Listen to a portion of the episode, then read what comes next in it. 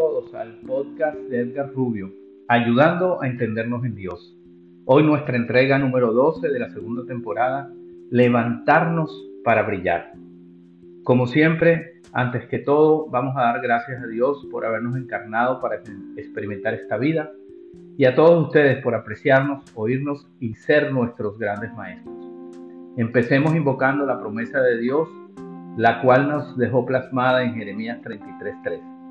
Clama a mí y te responderé y te daré a conocer cosas grandes y ocultas que tú no sabes. Recordemos que nuestro propósito básico es el de ser felices, cualquiera sea la circunstancia por la cual estemos pasando. Pongamos nuestro foco en lo que tenemos. En el anhelo de crecer espiritualmente, habíamos dicho que deberíamos hacer un plan para así poder medir el progreso y darnos ánimos para seguir sin pausa en el camino hacia Dios. En ese plan debemos incluir el de entender que como parte del plan de Dios se nos concedió algunos dones para que los usemos en nosotros y también para el crecimiento de los demás. Usar esos dones en los demás es bendecirlos. Los podemos bendecir levantándonos y brillando, iluminándolos con nuestros conocimientos. Podemos ser una luz para los demás tenemos en nosotros mismos mucho más de lo que imaginamos. Dios vive en nosotros y somos la expresión de su amor y tenemos que hacer que los demás entiendan esas bendiciones. Tienen que conocer nuestro testimonio. Usando palabras cariñosas podemos guiarlos tal cual Dios nos guía.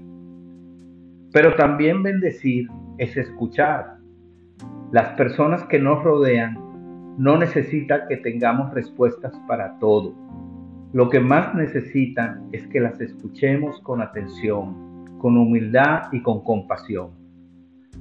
Que producto de haberlos escuchado bien, seamos auténticos en nuestras respuestas, en los consejos que les damos. El hábito de escuchar atentamente a las personas que nos rodean y de hablar con la verdad con ellos nos ayudarán a crecer en sabiduría y hará que seamos de gran bendición. Hoy abre tus oídos y deja que el Señor hable a través de ti. Meditemos.